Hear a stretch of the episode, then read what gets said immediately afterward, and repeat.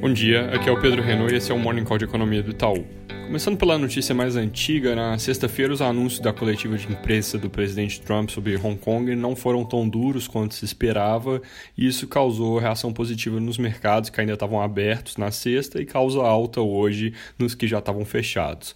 Apesar desse alívio, a semana não começa com um clima muito favorável. O destaque hoje nos Estados Unidos é a intensificação dos protestos a respeito da morte do americano George Floyd, que disparou uma reação forte da população a respeito da violência policial contra cidadãos negros. Hoje é o sexto dia consecutivo de protestos, mas a coisa cresceu muito foi no fim de semana. Alguns protestos se tornaram violentos e com isso já tem cidades com toque de recolher em 15 estados americanos. Além do fato em si ser importante, isso pode ganhar mais relevância para os mercados caso algum dos candidatos a presidente comece a se beneficiar claramente da situação. Por enquanto, esse não é o caso. Na China, destaque é que companhias estatais foram orientadas a parar de comprar produtos agrícolas americanos. Isso pode acabar ameaçando a fase 1 do acordo comercial, dado que a compra desses produtos era uma das partes importantes ali do trato. Só para deixar claro aqui, apesar de ter sido mais fraco o discurso do Trump, ele ainda assim anunciou sanções contra Hong Kong, então isso tem cara de ser uma reação por parte da China.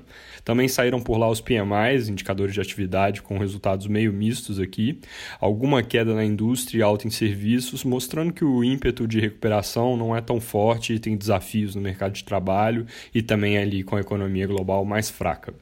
Vindo para o Brasil, a semana também começa com um noticiário político bem intenso, ainda recheado de comentários sobre as tensões crescentes entre executivo e judiciário.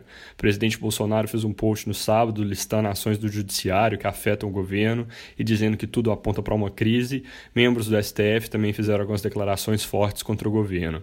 Esse também foi um fim de semana de protestos, nessa vez não só de apoiadores do presidente, mas também de grupos ligados a torcidas de futebol que protestaram contra o governo, algo que em São Paulo acabou resultando em confronto e levou à intervenção da Polícia Militar. Da parte de agenda legislativa, aquela MP que foi aprovada na Câmara na semana passada pode entrar na agenda do Senado nessa semana. É importante ver como fica aquele ponto de manter ou não a desoneração para certos setores.